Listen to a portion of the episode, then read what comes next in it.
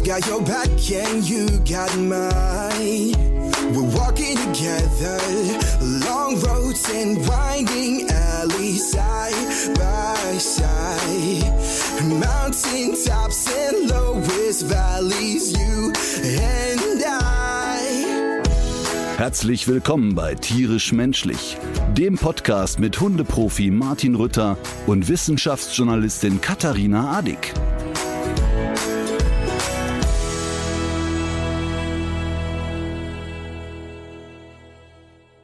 Guten Tag Ja, guten Abend. allerseits. Wer hat das immer gesagt? Guten Abend allerseits? Ähm, war sicherlich vor meiner Zeit Schwarz-Weiß-Fernsehen, oder? Äh, Heribert Fassbender, seines Zeichens Fußballkommentator, der, ich, ich denke, dass er noch lebt, aber der lebende Beweis, dass man wirklich ähm, über viele, viele Jahre eine Sportart kommentieren kann, oder am Ende mehr zu wissen, dass es zwei Tore gibt. Was hat der Mann nämlich aufgeregt? Lecko funny. Hätte der dasselbe, was er zu den Fußballspielen gesagt hat, auch zu jeder anderen Sportart erzählen können? Das äh, finde ich ja immer äh, interessantes Experiment. Ja, der ist, äh, also das war so, der, das war ja noch so eine alte Zeit, weißt du, die Sportschau und dann so der große Heribert Fassbender. Und ich kenne wirklich niemanden, du wirst niemanden finden, der sagt, ich habe das immer ganz gern gehört, wenn er kommentiert hat. Das war einfach gruselig. So, Okay, also, aber wir wollten eigentlich über was anderes reden. Richtig. Guten Abend. Und wir haben es in der letzten Folge schon angekündigt. Natürlich sprechen wir auch drüber. Es gab sehr viel Feedback zur aktuellen Staffel von Die Pferdeprofis. Ja, Feedback ist wohl die vorsichtige Formulierung. Ich würde mal sagen, es gab äh, gehörige Pöbeleien. Und ich benutze jetzt zuerst das Wort Pöbeleien, denn wir reden jetzt von einem Level. Äh, haben wir hier so eine FSK 18 Sperre, wenn ich jetzt schlimme Wörter benutze? Äh, wir können das im Nachhinein alles auspiepen. Ich piepe das von das. Hand. Martin Rütter, du. Wie kannst du solche Sendungen produzieren lassen? Uwe Weinziel, wir kommen zu dir und Uwe Weinziel hat ähm, heute zwei sehr handfeste Morddrohungen auf dem Anrufbeantworter. Ähm, Mhm. Also schon wirklich sehr, sehr spannend. Das heißt, es wurde ja ein Pferd da laut Expertenmeinung oder laut den Leuten, die auf der Couch sitzen, sehr hart angegangen. Ich saß auch da und habe gedacht, ui, finde ich knackig. Ich habe keine Ahnung von Pferden, aber ich fand es auch grob und ich habe auch gedacht, fühlt sich nicht gut an, was ich da sehe. Mhm. Aber interessant ist, dass ja natürlich genau wieder das losgeht.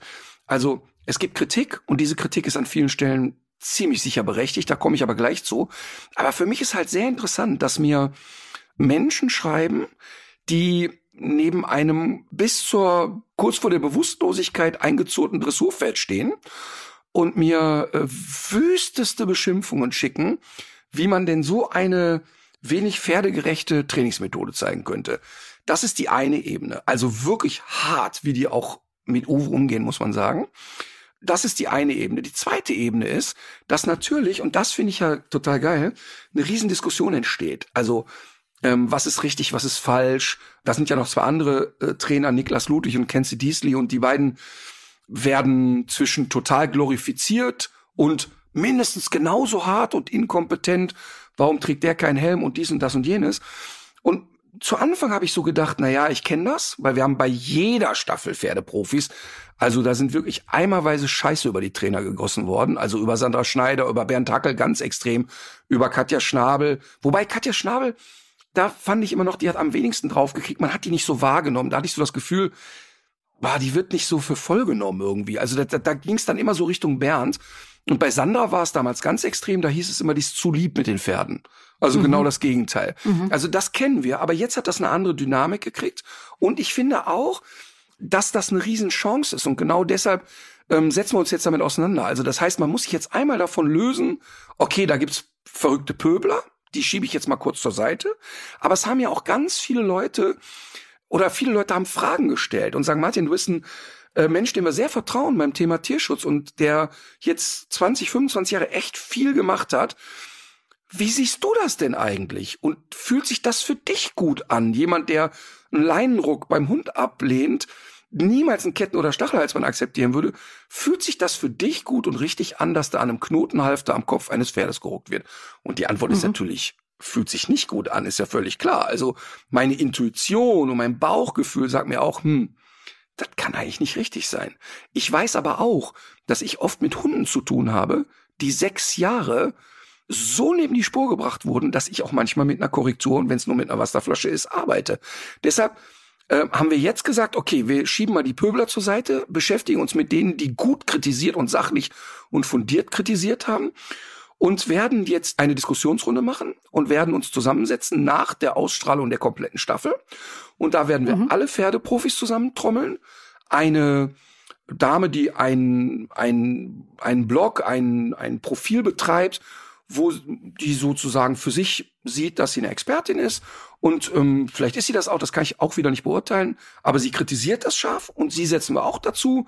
Dann suchen wir jetzt gerade nach einem Pferdewissenschaftler oder einer Pferdewissenschaftlerin, die wir dazusetzen. Und dann machen wir das Gespräch auf. Und ich freue mich da total, weil wir werden dieses Gespräch aufzeichnen und bei YouTube reinstellen, mhm. ähm, so dass im Grunde alle beteiligten Personen miteinander reden.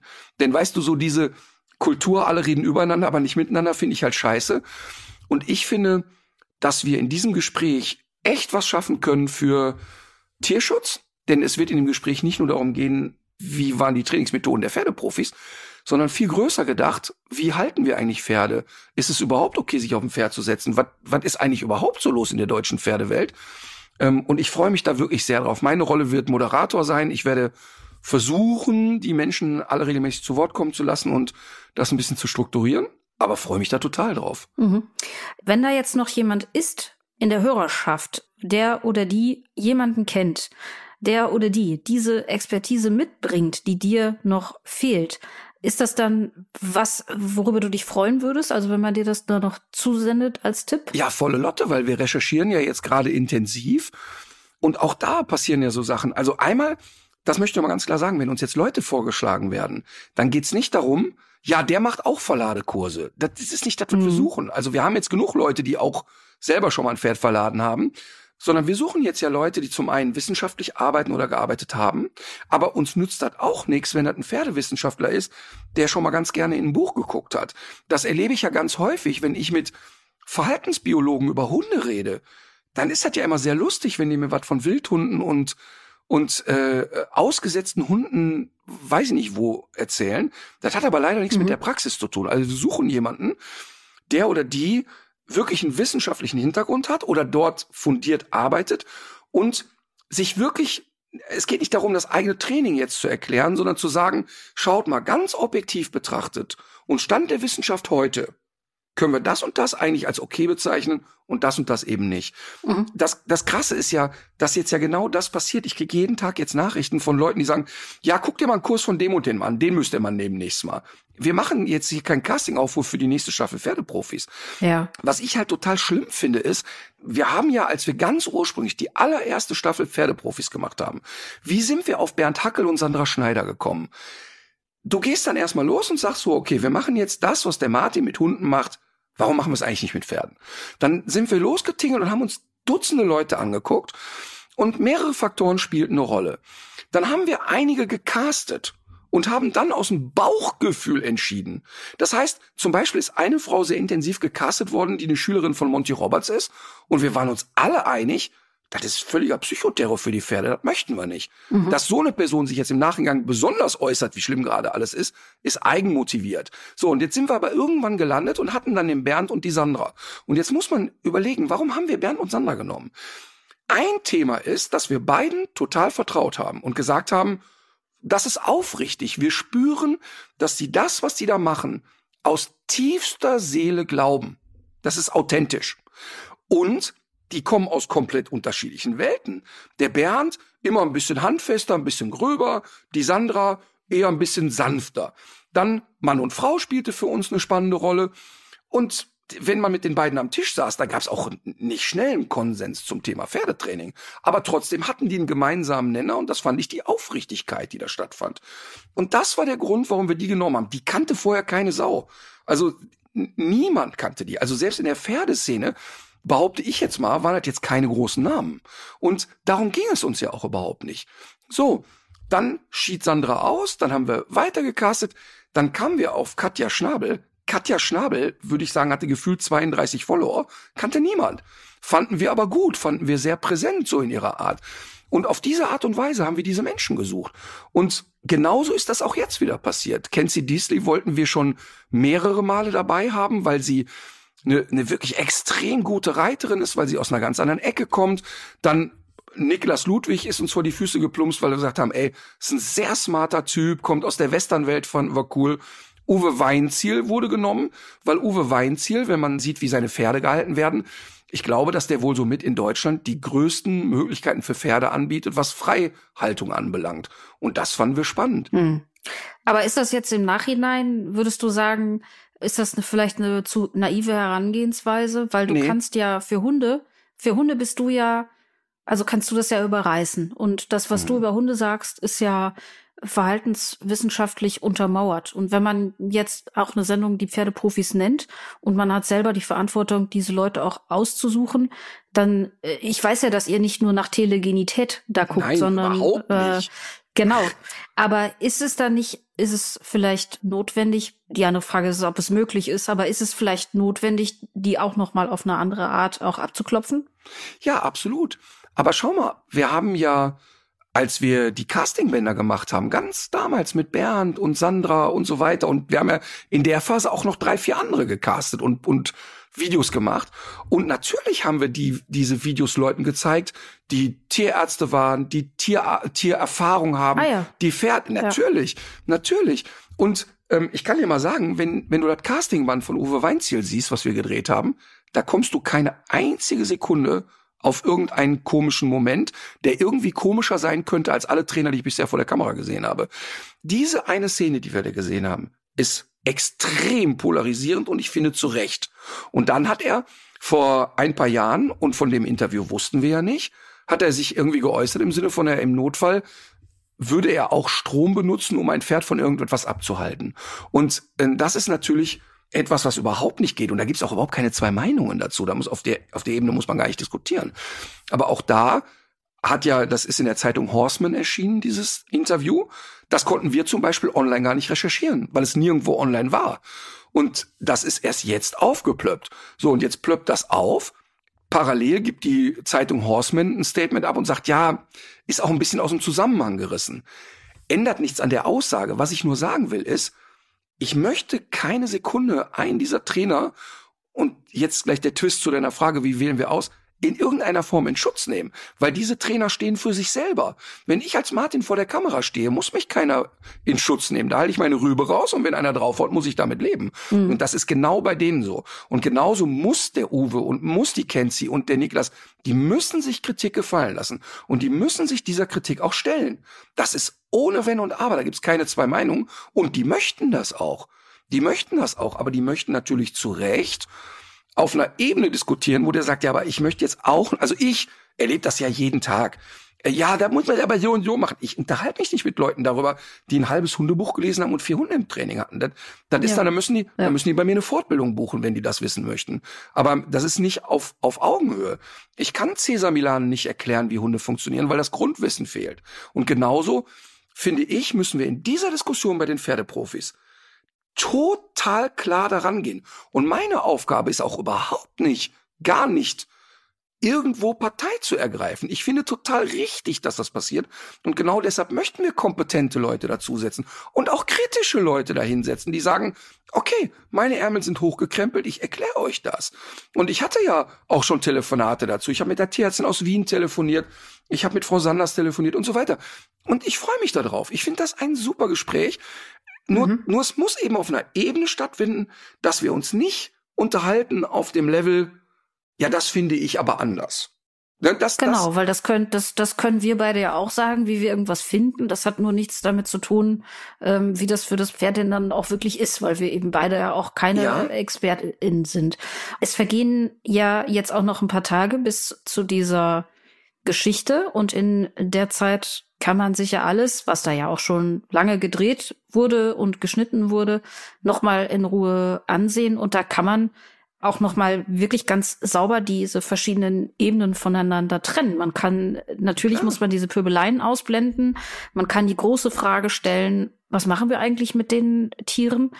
Dürfen wir da überhaupt drauf reiten? Ich habe heute gelesen, das machen wir schon seit 5000 Jahren, aber es macht es ja nicht unbedingt besser. Das ist richtig. Und die Frage ist, diese ganzen äh, Dinge, die da eben auch explizit benannt wurden, also wie zum Beispiel, dass man sich das Strick nicht um die Hand binden sollte, weil das auch für den Menschen zu gefährlich ist, diese äh, Geschichte mit dem Halfterruck, das sind dann alles Dinge, die man sich dann eben auch mal genau ansieht und Total. auch alle Beteiligten dazu hört. Äh, ich werde mir das auf jeden Fall auch mit großem Interesse ansehen und halte das für eine sehr gute Idee, das so zu machen.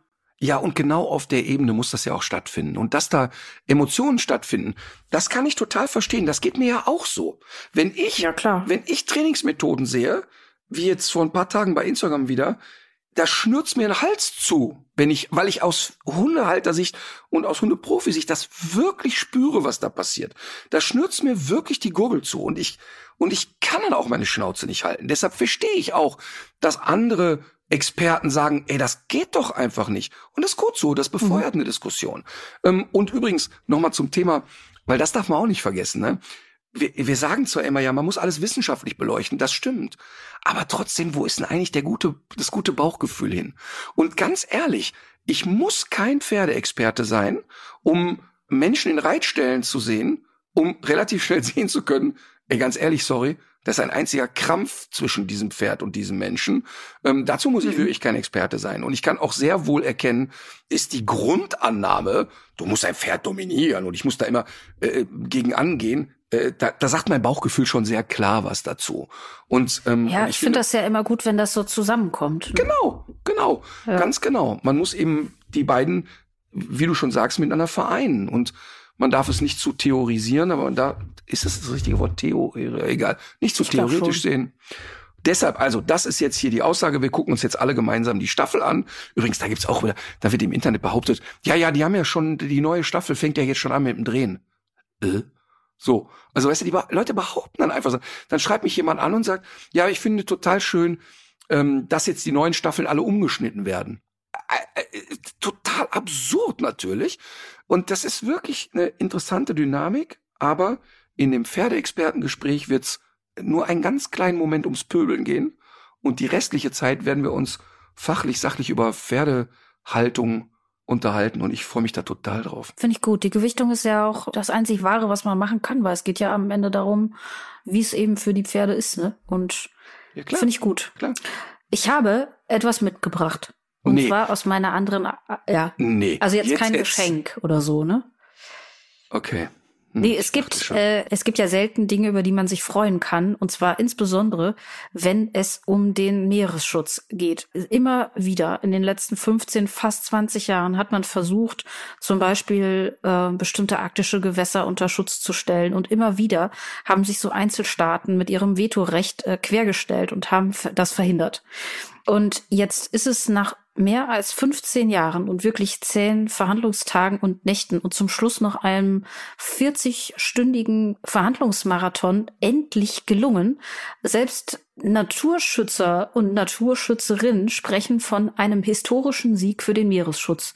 Es gibt ein internationales Abkommen zum Hochseeschutz. Kommt jetzt noch. Wo ist die Freude Abkommen? in deinem Gesicht? Nee, ich, also an deinem, ich denke, jetzt kommt wieder irgendein, entweder verarschst du mich jetzt und sagst, du hast jetzt dafür gesorgt, dass die Pfütze vor deiner Tür geschützt wird.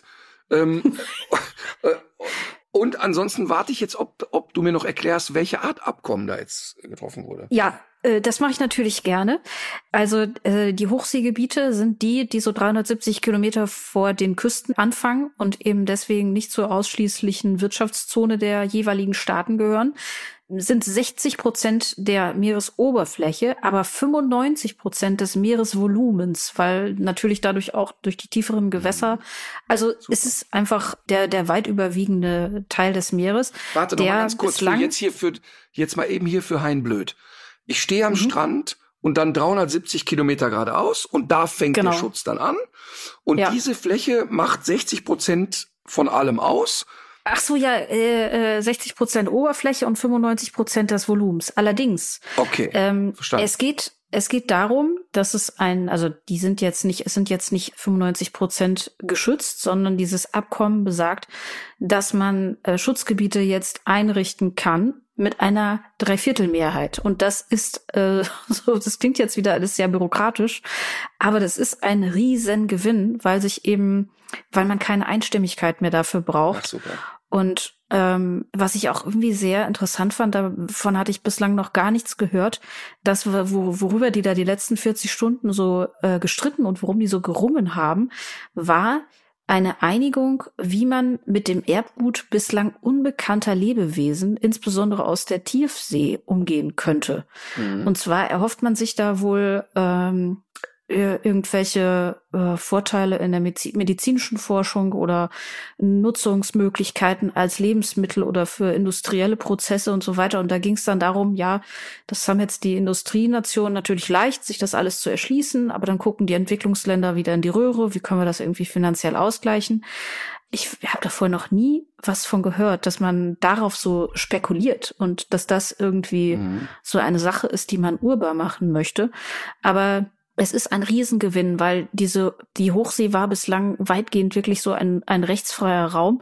Und jetzt muss man für alles, was man da treibt, muss man da äh, Umweltverträglichkeitsprüfungen machen. Also es gibt natürlich so ein paar Kompromisse und Aufweichungen und so weiter, aber es hat jetzt endlich mal geklappt und es, ich finde, es macht so ein bisschen Hoffnung darauf, dass es doch noch gelingen kann, bei solchen wichtigen Sachen auch international also einen Konsens herzustellen, weil es ja wirklich wirklich wichtig ist, dass man das jetzt schafft. Und äh, das Meer hat ja nicht nur, bietet ja nicht nur den Lebensraum für, für die Lebewesen da drin, sondern ist ja auch äh, Nahrungsmittelquelle für ganz viele Länder.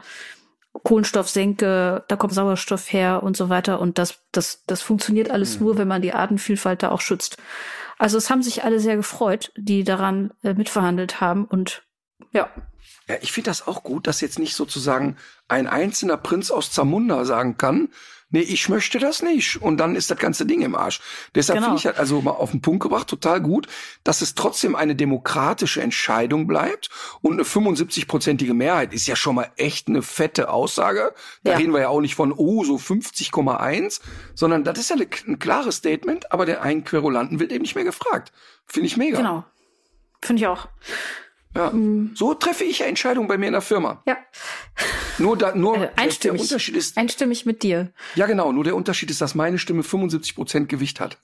Aber was ist, wenn du dir nur zu 75 Prozent sicher bist? Dann machst du es auch, ne? Ich, ja, das, ich meine, wenn ich eine Sache in meinem Leben aber von Geburt an konnte, ist, so zu tun, als ob ich mir sicher wäre.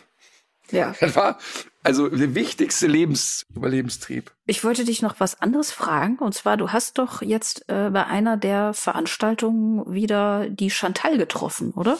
Richtig. Wir waren in Bielefeld ähm, auf Tour und Chantal hat mich besucht. Man muss vielleicht ein bisschen erzählen. Chantal habe ich kennengelernt äh, 2014. Sie war da im zarten Alter von 19. Ähm, und Chantal hat eine, eine Spastik und ähm, hat auch ein bisschen Probleme zu sprechen. Und das Lustige ist, und das kann ich wirklich so erzählen, weil wir uns da beide sehr einig sind, wenn sie aufgeregt ist, dann ist es ganz, ganz schwer für sie, einen Satz zu formulieren. Und sie kam dahin, äh, 2014 in Gütersloh war das, glaube ich, und war so aufgeregt und so Fan. Sie stand also in der, oder war im, im Rollstuhl in der Schlange und kam äh, mit Pia dahin und, und schob sich dann da so durch und dann kamen wir ins Plaudern. Und ich bin dann einfach ja auch jemand, mir ist das dann wirklich scheißegal, wie lang die Schlange ist. Wenn ich merke, da kämpft gerade jemand, damit auch mal einen halben Satz rauszukriegen, ey, so viel Zeit muss sein. Und dann haben wir da irgendwie eine Viertelstunde gequatscht und die Leute waren schon so ein bisschen latent. Hm, was passiert da vorne eigentlich? Also die, die nächsten zehn, die sehen das ja und die sind auch cool, aber die dann irgendwie 100 Meter weiter ja, ja. stehen, die denken, ja, was soll das eigentlich? So, und dann haben wir da geplaudert und haben gequatscht und das war eine total schöne Begegnung. Und seitdem begegnen wir uns immer wieder, schreiben uns ab und zu mal eine E-Mail. Und immer wenn sie mich jetzt trifft, ist sie vorbereitet. Also sie hat dann vorher in ihr Handy alle Fragen eingetippt. Und dann überreicht sie mir das Handy. Und dann kann, aber die Fragen haben sich dann gewaschen. Da kann ich dir wirklich sagen, ne? Ähm, dann kommt erstmal der Anforderungskalender, welche Bücher sie neu braucht, ähm, das, was ich alles unterschreiben muss und so weiter. Und das, was das unheimlich Schöne ist, und deshalb war das da ein Wunder, eine wunder, wunderschöne Begegnung, dass sie immer im Vorfeld da ganz aufgeregt ist und, und wochenlang schon, boah, bald treffen wir uns, bald treffen wir uns. Und dann immer Angst hat, dass sie es nicht geregelt kriegt an dem Tag. Also, mhm. dass sie wieder nicht gut sprechen kann oder nicht, nicht mehr so gut erklären kann, worum es geht oder so, ne? Und von Mal zu Mal, wenn wir uns treffen, wird es besser. Das ist mhm. total cool und so schön einfach und ach, das ist, das ist wirklich total toll. Und dann hat sie immer mega Geschenke für mich. Also es gibt immer einen riesen Süßigkeitenkorb für mich und die Crew. Die Crew und mich, sonst kriege ich von der Marlene einen Anschiss. Ähm, und, ähm, und sie ist eine äh, sozusagen großartige Bügelbilderherstellerin. Und dann hat sie die Emma mal als Bügelbild gemacht und so weiter. Das sind diese, diese Perlen, die man so aneinander macht und die dann durchs Bügeln so aneinander halten und so, ne? Und das ist so schön und ich freue mich da so drüber, weil das eine echt wertvolle Begegnung ist, die wir da haben.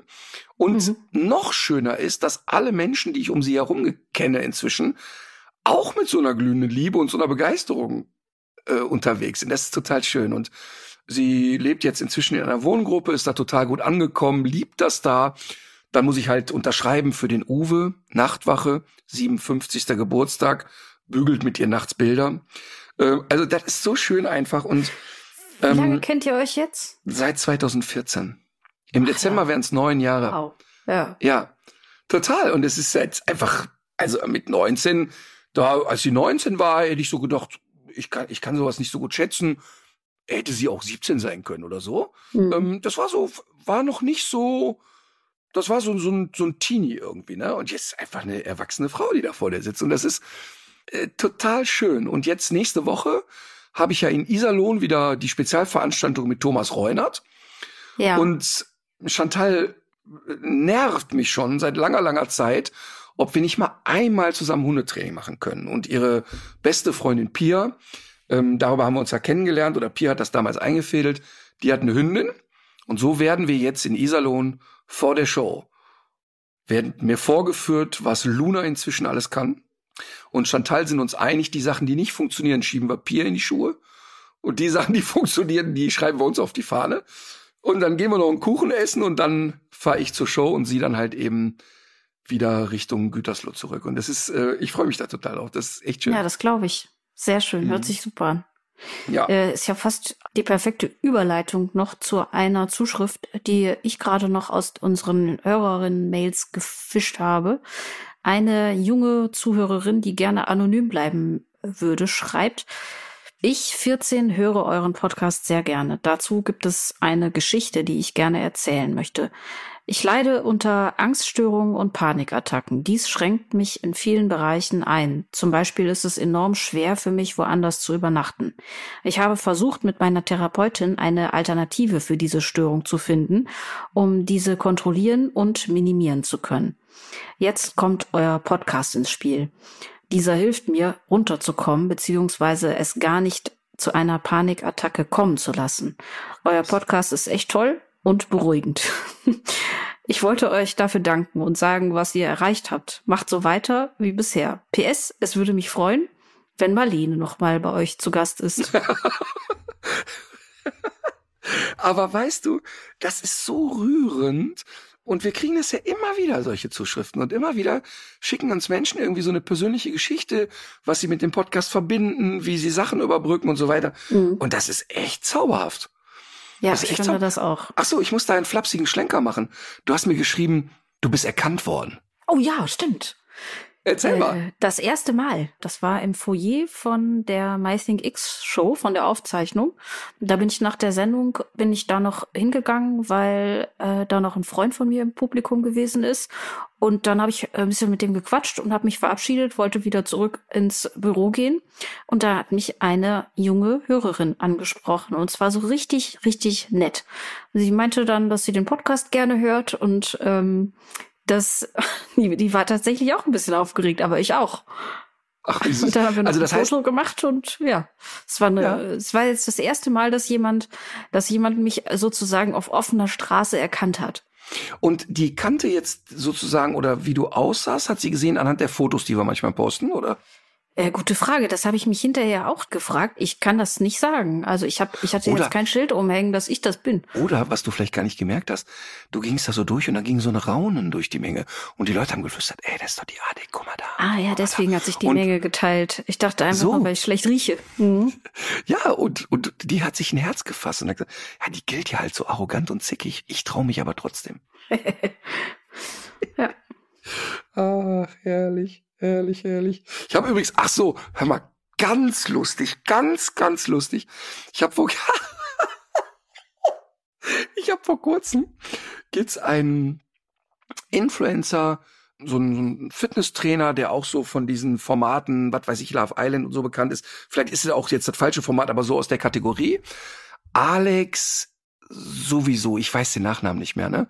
Da ist auf jeden Fall ein Video angespült worden und da erzählt er, und das ist wahnsinnig lustig, ja, er wird jetzt eine spirituelle Reise machen. Ne? Also er so macht jetzt eine spirituelle Reise, möchte zu sich finden. Schnitt, er im Flieger äh, in einer Business Lounge. Ne? Also die spirituelle Reise äh, landet in einem First Class Ding. Wieder Schnitt. Er steht vor einem See. Ich zuerst natürlich keine Ahnung. Ja, also das wäre jetzt der erste Teil oder ein Teil der spirituellen Reise. Und dann, ja, wir sind hier am See Genezareth. Und dann gibt's da so Touristenschiffe. Und rein in die Touristenschiffe und dann hörst du im Hintergrund die Leute Kirchenlieder singen und machen dann so Selfies am See Genezareth. Und dann hörst du, wie so jemand sagt, krass, hier, hier ist Jesus drüber gelaufen. ich lag vor mir, ich konnte gar nichts mehr. Das ist einfach so schön. Das ist einfach so schön. Das ist, das Kann ist, man das noch irgendwo sehen? Ganz bestimmt. Bestimmt. Also ich, vielleicht war es auch in seiner Story. Die Stories sind ja immer, nee, ach, vergiss es. Die, die Instagramer machen ja immer diese Stories, die sind ja immer nur kurz da. Aber Schade. das hatte wirklich, das war so ein schöner Unterhaltung. Und ich muss dazu sagen, ich finde den total nett übrigens.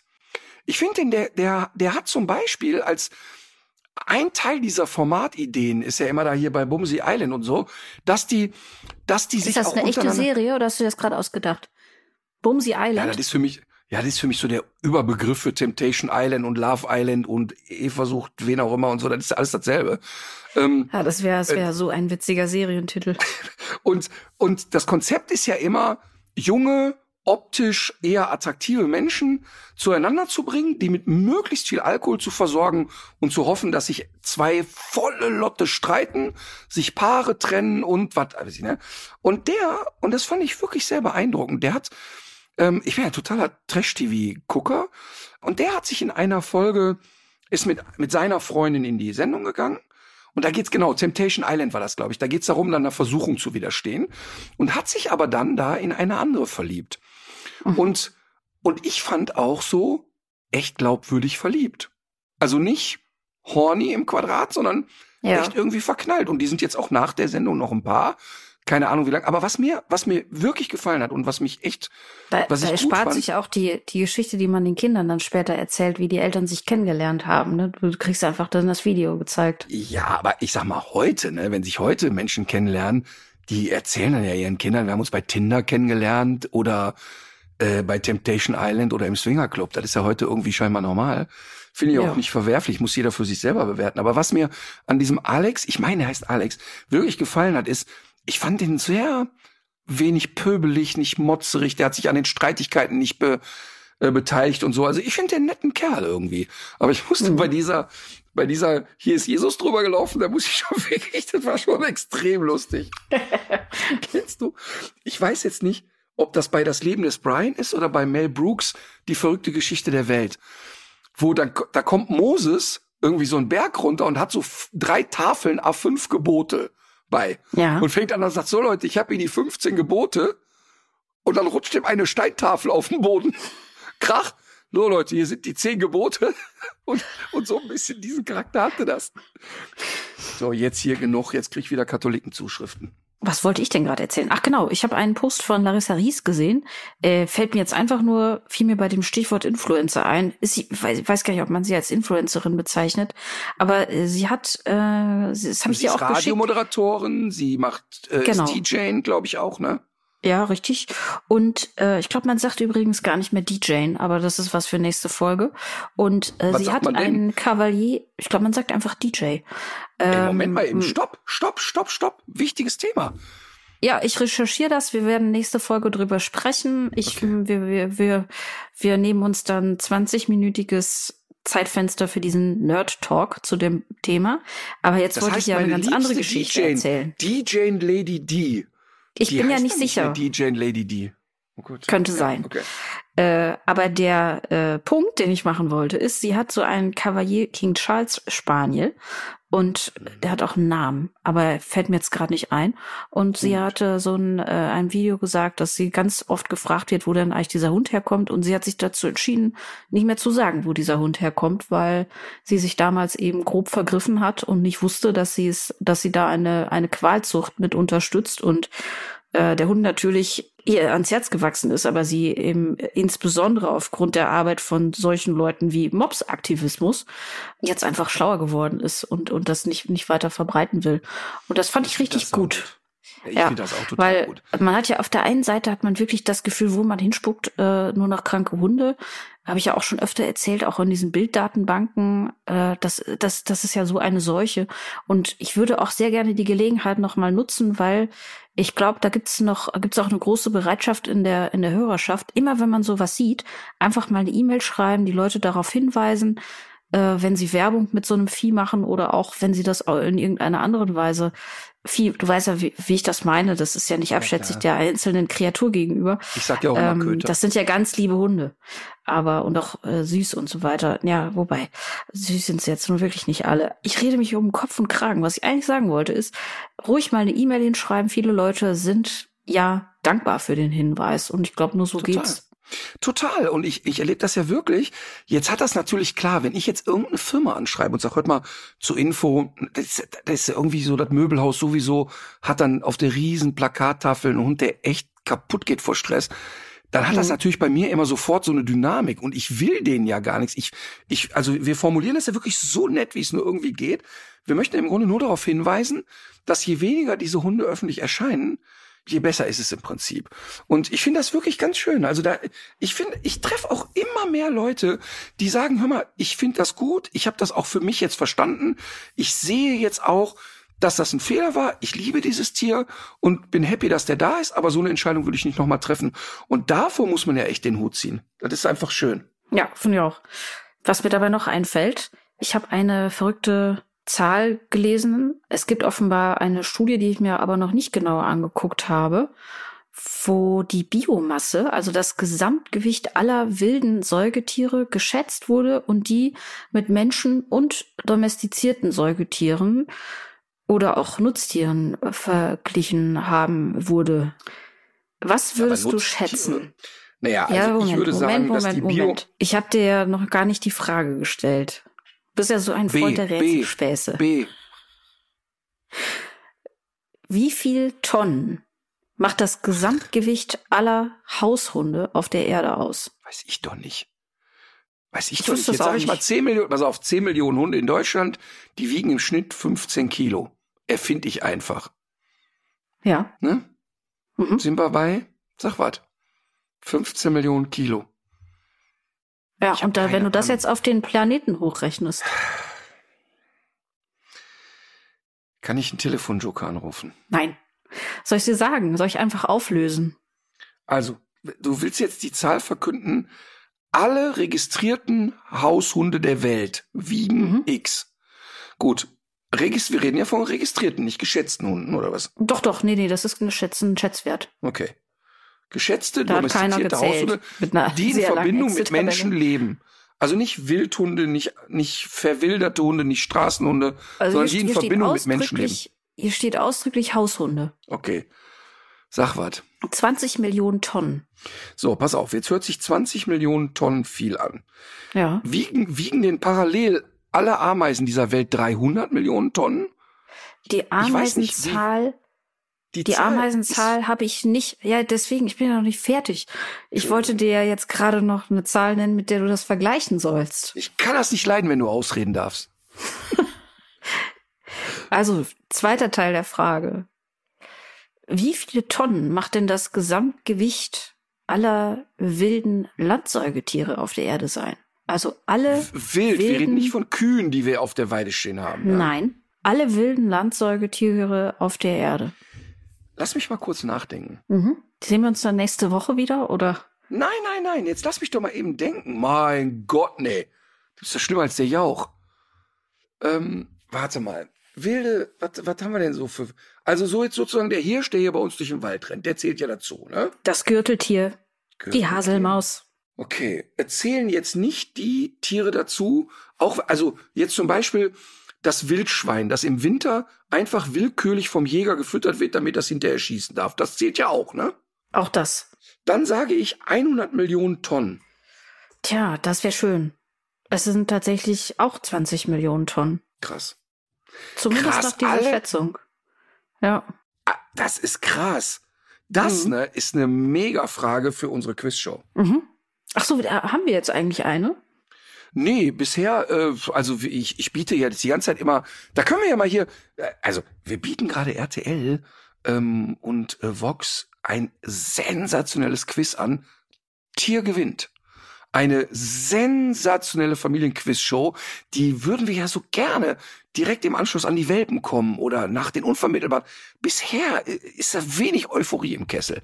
Aber das wäre doch, also und Tiergewinn, ich liebe ja Quizsendungen. Und wenn es dann noch um Tiere geht und überleg mal, die ganze Familie sitzt da, die Kinder lernen mit, die Oma Mhm. sitzt mit auf der Couch. Das ist so fast wie früher bei Wetten das. Nur mit Ich viel mehr nähe schon- Zuschauern.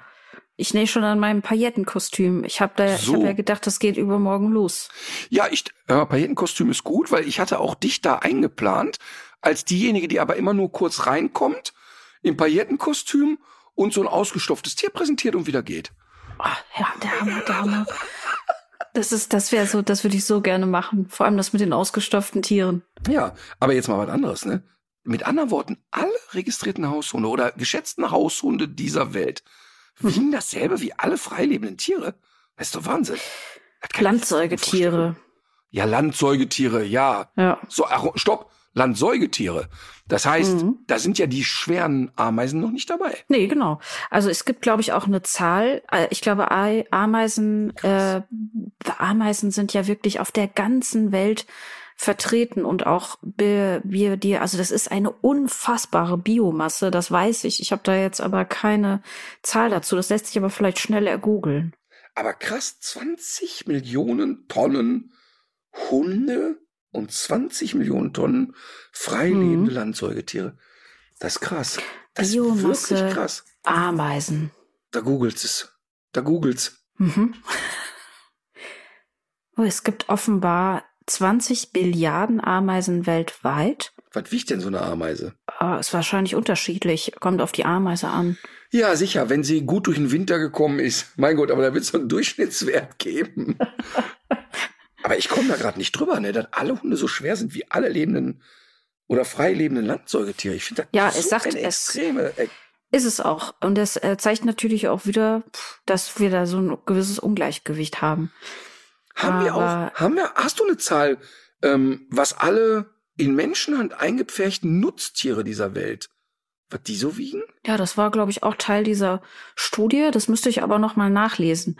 Mir kommt das zum Teil äh, auch so so ein bisschen schwer nachvollziehbar vor. Ich würde mir die noch mal genauer angucken. Dann können wir nächste Folge noch mal darüber sprechen. Aber wo ich gerade von äh, Gürteltieren gesprochen habe, ich bin ja im Zoo gewesen. Jetzt nicht aus ureigenem Antrieb, aber ich war einfach, äh, ich war in sehr guter Gesellschaft und es war auch, es war auch ein sehr schöner Zoobesuch auf eine Art. Mit Kindern. Du aber- hast dir wieder Kinder geliehen, damit du in den Zoo kannst. Genau, es war nur eins, aber die so ein Zoobesuch ist ja stellt dann ja schon auch immer wieder auf auf, auf eine harte Probe. Gibt ja verschiedene Sachen, die einen, also die zumindest mich dabei äh, irgendwie strapazieren. Aber es gibt jetzt im Kölner Zoo gibt es so ein neues Affenhaus, wo zwischen Mensch und Affe oder auch Mensch und Faultier keine Barriere mehr ist. Und nicht alle Menschen können damit gleich gut umgehen mit dieser Situation. Das heißt, die Leute fangen dann an, die Affen anzupacken und so. Ich habe es nicht glauben können. Also es gibt so eine Liane, die führt über einen Weg und ähm, dann fangen die Leute natürlich an und packen ihre Handys aus, wenn so ein Faultier sich da entlang hangelt.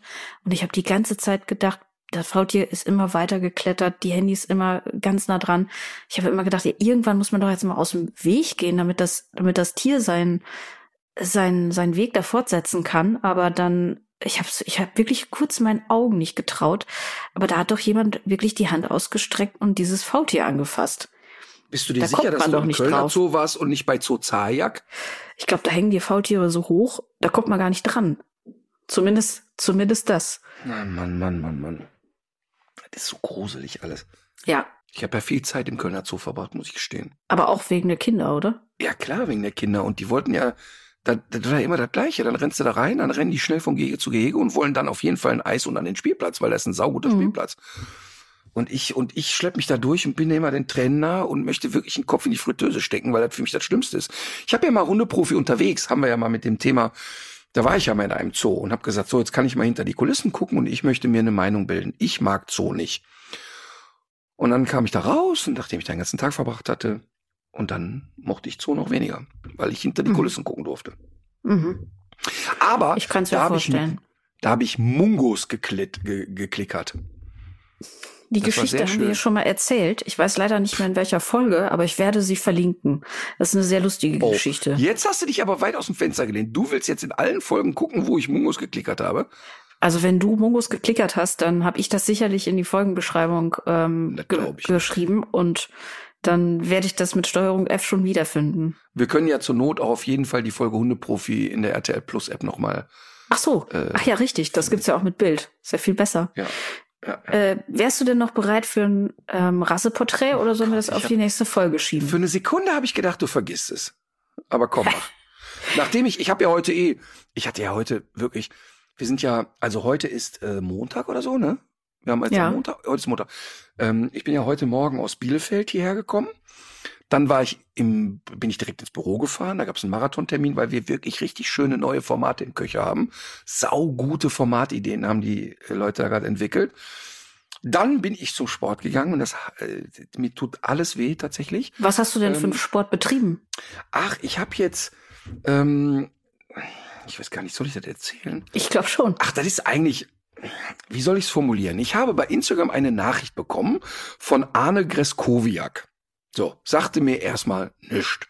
Hatte einen blauen Haken und da kriege ich irgendwie so eine Nachricht. Hallo, ich äh, habe mit Marlene Lufen gesprochen, eine wirklich äh, ja schon seit 100 Jahren im Fernsehen rumtourende Moderatorin, die mir mal einmal privat in der Skihalle begegnet ist, die ich außerordentlich nett fand. Und ähm, ich bin irgendwie, ich kenne sie und ich suche nach jemandem, den ich mal wieder so richtig in Shape bringen kann. Und da hat Marlene spontan gesagt, ja, da fällt mir doch der Martin ein. Dann habe ich Ach, was? sofort, dann habe ich sofort Marlene angeschrieben und gesagt, hör mal, wenn du mir durch die Blume sagen willst, nimm ab, Schwabbel, dann kannst du mir das schreiben. Da musst du mir nicht. Und dann hat sie gefragt, wieso Blume? ja, genau. Nee, pass auf, lange Rede, kurzer Sinn. Der Arne ist ähm, der Fitnesstrainer der Kölner Haie und ähm, der Fitnesstrainer der Basketballnationalmannschaft. Hat in Köln an der Spur studiert, hat hier eine, ist Personal Trainer und das Ganze nennt sich Argo Sport in Köln. So, jetzt bekam ich diese Nachricht bei, bei Instagram und dachte, da antworte ich gar nicht drauf. Ist der bescheuert? Wie kommt er auf die Idee, dass ich jetzt irgendwie Fitnesstraining machen werde? Und dann habe ich das äh, so in meinem Umfeld erzählt und alle, mach das doch, ist das super, das ist ein Vollprofi, das ist ein total netter Typ. Alle um mich herum kannten Argo-Sport, alle um mich herum kannten das. Ich sag, haut ab mit eurer Scheiße, das ist nichts für mich. So, pass auf. Und dann habe ich aber irgendwie, das waberte so in mir jetzt ein paar Wochen. Dann habe ich dem irgendwann geschrieben, gesagt, pass auf, ich sag dir, wie es ist, das ist nichts für mich. Das ist einfach nichts für mich. Wenn du ein Fußball da hast, dann komme ich, ansonsten ist das nichts für mich. Komm, wir quatschen erstmal. Ja, dann war ich jetzt dann irgendwie vor zehn Tagen das erste Mal da, habe mich mit dem unterhalten, ein mordsnetter Typ, der darauf spezialisiert ist, Mobilität im Körper wieder besser zu machen. Also, Mhm. dass man ein bisschen äh, weniger steif ist und so weiter. Alles ist da irgendwie möglich. Jetzt haben wir also folgenden Deal. Ich habe versprochen, dass ich jetzt drei Monate lang einmal die Woche zu ihm gehe. Mhm. Dann zeigt er mir irgendwelche Übungen. Dann hat er so eine eigene App entwickelt. Dann gucke ich mir auf der App die Übungen an und muss die dann gefälligst äh, auf Tour und zu Hause machen. Mhm. Jetzt habe ich gedacht, ich, ich, jetzt aus, mir tut das so leid. Ich habe dem dann in den ersten beiden Trainingseinheiten gesagt, pass auf, ich will ehrlich mit dir sein, wenn mich das eine einzige Sekunde nervt. Ich komme dann einfach nicht mehr. Ich komme dann einfach nicht mehr. Und dann war seine Antwort, ist nicht schlimm, ich finde dich. Und also, der, also seine Dienstleistung ist, der sagt, ernsthaft, wenn du das willst, komme ich zu der Stadt, in der du gerade auf Tour bist, dann machen wir es da. Wir machen es bei dir zu Hause, wir machen es im Büro, wir machen es während der Dreharbeiten. Das, was ich mit dir hier erarbeite, das kann jeder. Und jetzt habe ich das wirklich zehn Tagen gemacht, mir tut jeden Morgen alles weh. Aber ähm, das ist irgendwie gerade so ein schönes Gefühl, weißt du? Also wir haben jetzt Ja. nicht so die Zielsetzung, ja, nimm mal 20 Kilo ab oder so, sondern wir hangeln uns jetzt da so ran und egal, ob ich da jetzt noch dreimal oder dreihundert Mal hingehe, ein total netter Typ. Also wenn jemand wirklich Lust auf Training hat, kann man da echt hingehen. Und im Moment macht das einfach Spaß. Ich spüre so Körperteile an mir, von denen ich nicht mehr wusste, dass die existieren. Aber wir gucken mal, wie weit wir kommen. Ist doch super. Ist doch auch das, was, was einem immer so empfohlen wird, oder? Dass es ja in erster Linie Spaß machen soll und man sich keine überambitionierten Ziele setzen sollte. Es macht keinen Spaß. es war so, als ich das erste Mal da war, wir haben wirklich wenig gemacht. Ich kam da kaum die Treppen aus dem Fitnessstudio raus. Also es ist jetzt kein, du musst jetzt nicht vorstellen, es ist jetzt nicht ein Fitnessstudio im Sinne von McFit. Das ist in, ist in Köln direkt am Rhein-Energiestadion in dem Gelände. Und das mhm. ist jetzt, was ja so ein bisschen erniedrigend ist, neben dir trainieren dann so Basketball, Nationalspieler ähm, und keine Ahnung was. Aber und das finde ich total schön. Es ist eine super Atmosphäre da. Und um mich herum trainieren auch Menschen in meinem Alter, auch in meinem Trainingszustand sozusagen. Also es ist jetzt mhm. nicht so, dass du, wenn du jetzt in meinem Zustand da hinkommst, denkst, alles klar, ich hau direkt wieder ab. Super Atmosphäre und, und ein echt netter Typ. Ich möchte aber nochmal betonen, ich kann an der Stelle nicht einschätzen, ob ich das wirklich langfristig mache. Okay. Wollte ich mal so als Rückversicherung. Aber mir tut eben alles weh. Dann bin ich von dort hierher gehetzt dann musste ich einen äh, wirklich noch sehr, sehr langen Text bearbeiten. Und jetzt bin ich bei dir. Warum okay. habe ich das erzählt? Ach so, wegen äh, Scheiß hier Rasselexikon. Äh, richtig, aber ich würde fast sagen, weil wir jetzt schon so äh, zu fortgeschrittener Stunde sind und das diesmal Nein, Rasselporträts, nee, da müssen wir, glaube ich, wirklich auch ein bisschen weiter ausholen. Äh, ich würde es fast lieber selber auch in die nächste Folge schieben. Das heißt, da kommt irgendwie eine ganz absurde Rasse? Mhm. Ich glaube, Katharina Addig blufft gerade. Sie hatte gar nichts vorbereitet. Doch, doch, ich habe immer was vorbereitet. Mhm. Sonst hätte ich dich ja jetzt gerade nicht gefragt. Ah, weiß ich nicht. Na gut, also, liebe HörerInnen, ich weiß, ihr alle vermisst es jetzt und ich hätte es auch gerne gemacht, aber Katharina war nicht vorbereitet. Nein, nein. Ich würde jetzt fast überleiten zu meinen Tipps für diese Woche. Äh, okay. Natürlich ist es wieder die ähm, Sendung X zum Thema Nahrungsergänzungsmittel dieses Mal.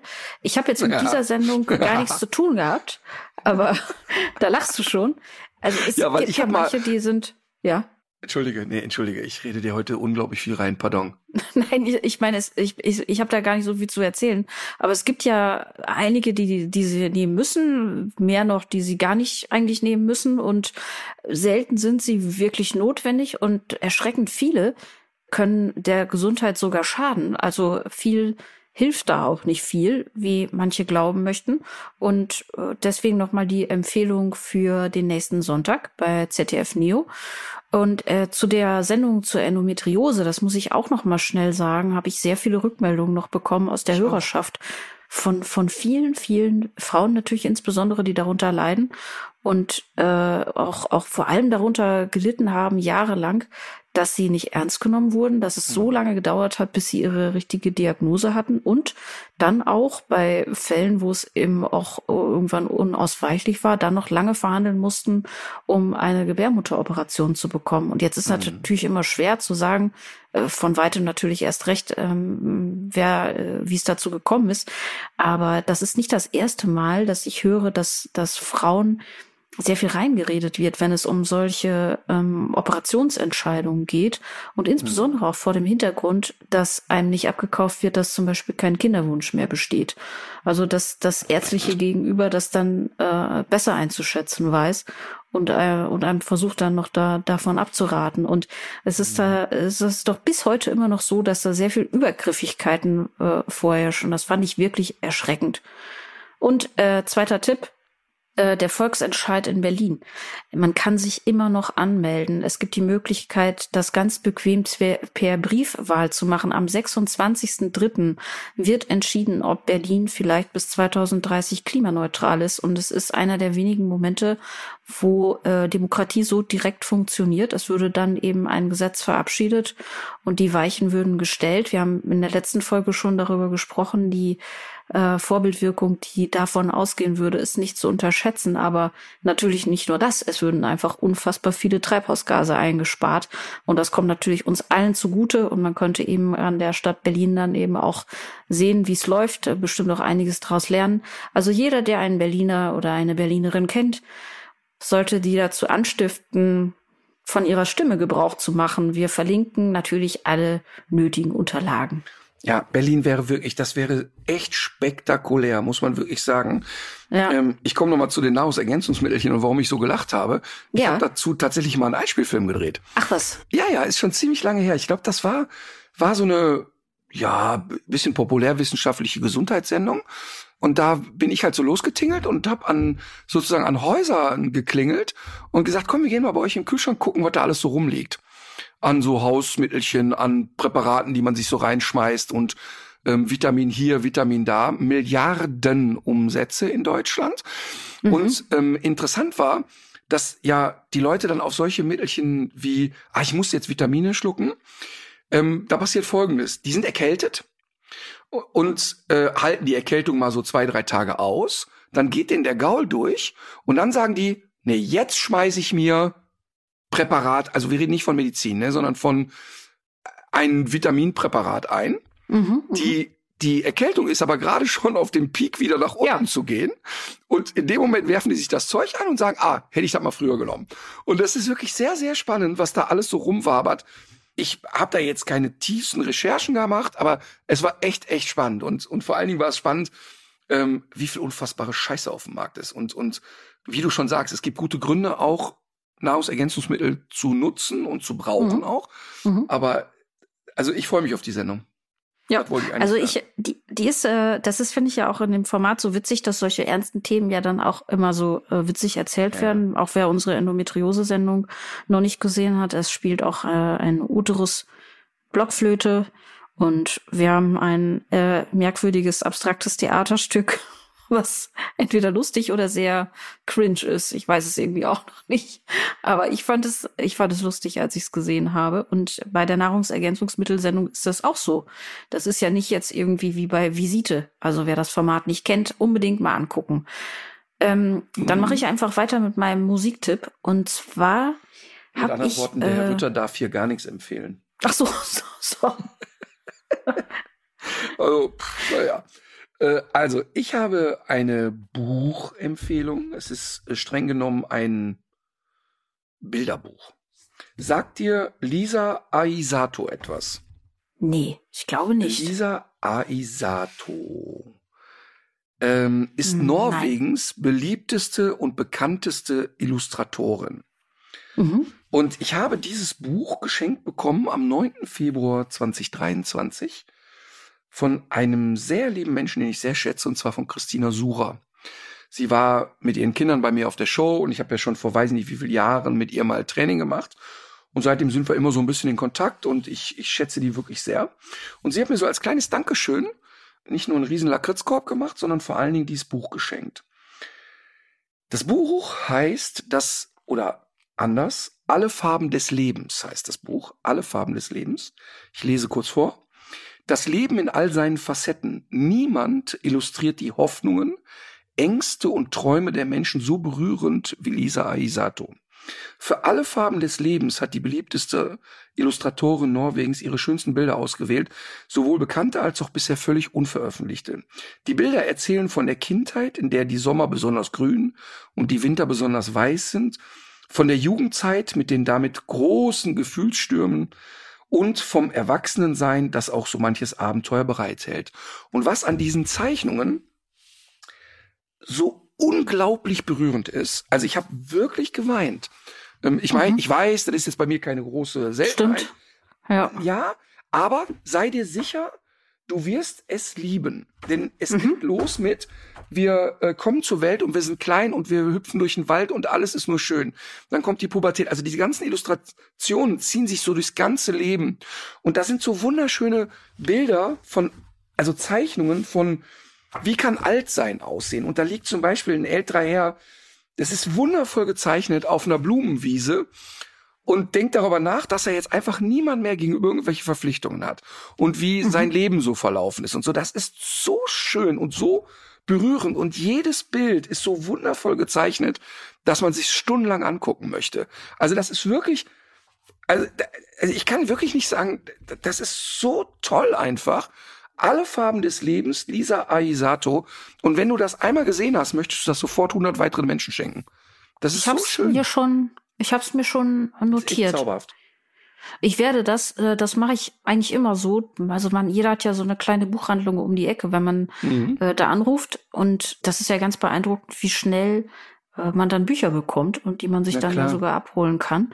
Äh, In der Buchhandlung an der Ecke ne, geht es auch ja. nicht langsamer als bei Amazon. Auf Darüber muss man Fall. sich mal im Klaren sein.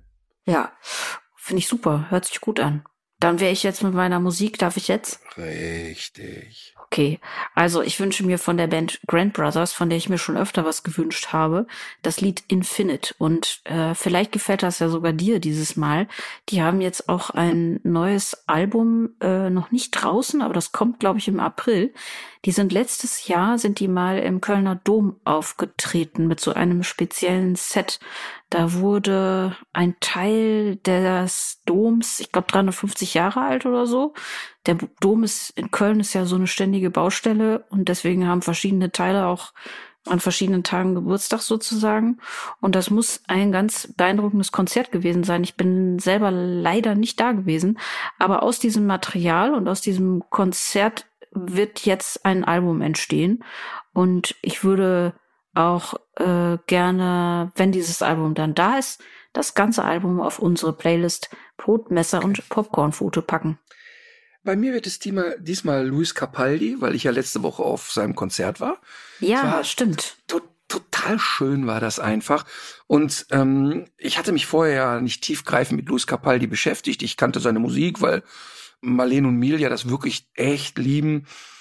Ich mag die Stimme total und was ich wirklich eine Sensation finde, das ist ja ein Typ, der, ach, der, der entspricht ja nicht so dem, dem Schönheitsideal im Sinne von, boah, das ist jetzt so einer von den mhm. Backstreet Boys, ne? Mhm, mh. Und dann hat der einen Sprachfehler, dann hat der Tourette und ist in einer Castingshow bekannt geworden. Also wirklich krass. Ne? So, und dann, dann kommt er da raus und das ist am schlimmsten eigentlich das mit der Castingshow. Ja, das ist da eigentlich das größte Hindernis für eine Karriere im ja. Prinzip. Jedenfalls ist das in Deutschland so. In anderen Ländern ist es ja gar nicht so.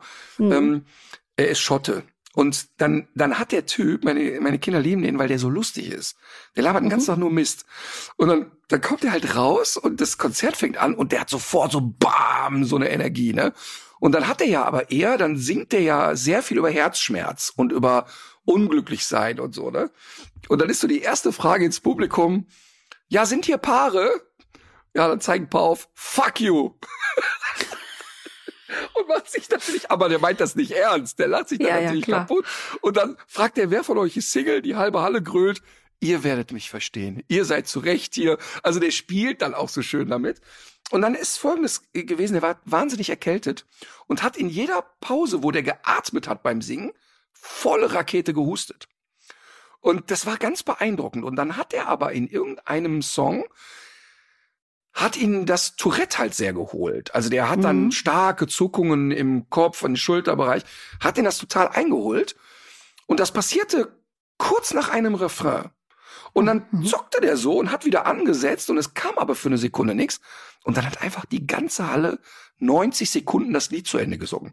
Und das war so schön, weil der, weil der stand dann auch da und der war dann, der ist voll bei sich. Also der ist jetzt echt nicht mhm. der Typ, der sagt, uh, ich armer, sondern der hat das dann so genossen. Er hätte längst wieder einsetzen können. Mhm. Fand die Geste aber cool und das war ein magischer Moment einfach. Das glaube ich. Was ich. Was ich ein bisschen krass finde, ist, dass der nur 65 Minuten gesungen hat und ich dachte erst aufgrund seiner Erkältung, habe dann aber mit Leuten gesprochen, die viele Konzerte gesehen haben und das finde ich natürlich ein bisschen dünn. Ich meine, der hat zwei Vorbands und so, aber ich finde, ey, bei einem Musikkonzert 65 Minuten, da finde ich schon ein bisschen schwach. Aber ich finde das nicht, haben wir auch schon, äh, weiß gar nicht, ob wir beide da auch schon mal drüber gesprochen haben, aber das ist ja nicht so wie Meterware kaufen. Also äh, ich habe das jetzt schon von ganz vielen jüngeren Musikerinnen und Musikern gehört, die haben teilweise auch nicht so viel. Und mir ist ja, ein kurzes Konzert so, was ich dann auch gut finde und was auch eine gewisse Intensität hat, äh, finde ich, finde ich besser, als wenn sich das dann irgendwie so zieht. Und wer weiß, was dahinter steckt. Vielleicht schafft er das einfach nicht, das noch, noch, noch mhm. länger zu ziehen oder so, ne? Ja, aber generell genau. ist das, glaube ich, ein Trend, so viel ich weiß. Dass, äh, naja, aber wir können ja nicht den, aber wir können doch nicht den Rückschluss ja. ziehen, wenn einer länger als 65 Minuten wird, dann singt, dann wird's automatisch zäh. Das ist ja nicht so. Nein, nein, habe ich auch nicht gesagt. Ja, so hört es sich aber mir, mir ist mir Nee, mir ist ein kompaktes, gutes Konzert, da freue ich mich drüber, weil es gibt eben auch viele Leute, die müssen diese, die meinen, sie müssen dann diese Ja. Länge erreichen und erzählen dann Nee. zwischendurch noch irgendwas so. Aber mir ist ein Zwei-Stunden-Konzert, das sehr gut ist, besser als ein sehr langweiliges, was 65 Minuten geht. So, weil ich aber eigentlich, weil ich aber eigentlich sagen will, ist, mich hat dieser Mensch wirklich gepackt und das war Ja, cool. Top drei aller Konzerte, die ich gesehen habe. Ach, Also der, ich war wirklich, ich, ich mit offenem Mund, muss ich wirklich sagen. Und, und weißt Mhm. du, was auch schön war? Diesmal hab nicht nur ich, sondern auch Marleen und Milia geheult. Und die haben alle, als die erwischt. Das fand ich Aha. richtig schön. Das fand ich richtig schön. Also ich möchte empfehlen Interessant. von, von Luis Capaldi, Someone You Loved. Sehr schön. Ich freue mich drauf. Ich habe noch nie was von dem gehört, aber klingt alles, klingt alles gut. Tolle, tolle Stimme hat er. Tolle Stimme. Ganz markante, besondere Stimme. Ach, wie gerne hätte ich heute so ein Rasseporträt gehabt. Naja, gut. Vielleicht machen wir nächste Folge sechs Ich Rasseporträt. könnte dir einen Hinweis geben. Ach, Ach nee, nee, mach lass ich doch lieber gut. nicht. Mach mal lieber nicht. Ich fusche ja eh und, und recherchiere hier parallel. So. Dieses Trauma sitzt sehr tief. Äh, lange Rede, kurzer Sinn. Haben wir irgendwas vergessen? Nö. Nö. Wollten wir noch auf irgendwas? Nö. Auch nicht. Ja. Dann. Ach so, übrigens. Ähm, äh, ich, ich sag's immer wieder. Vielleicht ist aber auch mein eigenes Mantra, weil ich zwischendurch jetzt schon Angst habe, dass unvermeidlich ist. Die Stimmen, dass wir auf Live-Podcast-Tour gehen, werden lauter und lauter und lauter. Ich wollte es mal so gesagt haben. Ja, ich kann, ich kann dazu immer nur wieder dasselbe sagen. Ich verweise auf hast Bock, vorangegangene ne? Folgen. Ja, ich wäre dabei. Bock einfach. Also wenn das, äh, wenn das mit meinen zahllosen anderen äh, Gigs und Auftritten und äh, Signierstunden irgendwie zu vereinbaren ist, natürlich nur dann. Das wissen ja die wenigsten. Aber in der nächsten Folge könntest du es mal erzählen, denn Katharina hat ja sechs Jahre lang Banjo gespielt bei den Dixie Chicks. Mhm. Das könntest du ja eigentlich, das könntest du nächste Woche dann auch mal klären. So. Ja. in diesem Sinne, legt euch wieder hin. Legt euch wieder hin.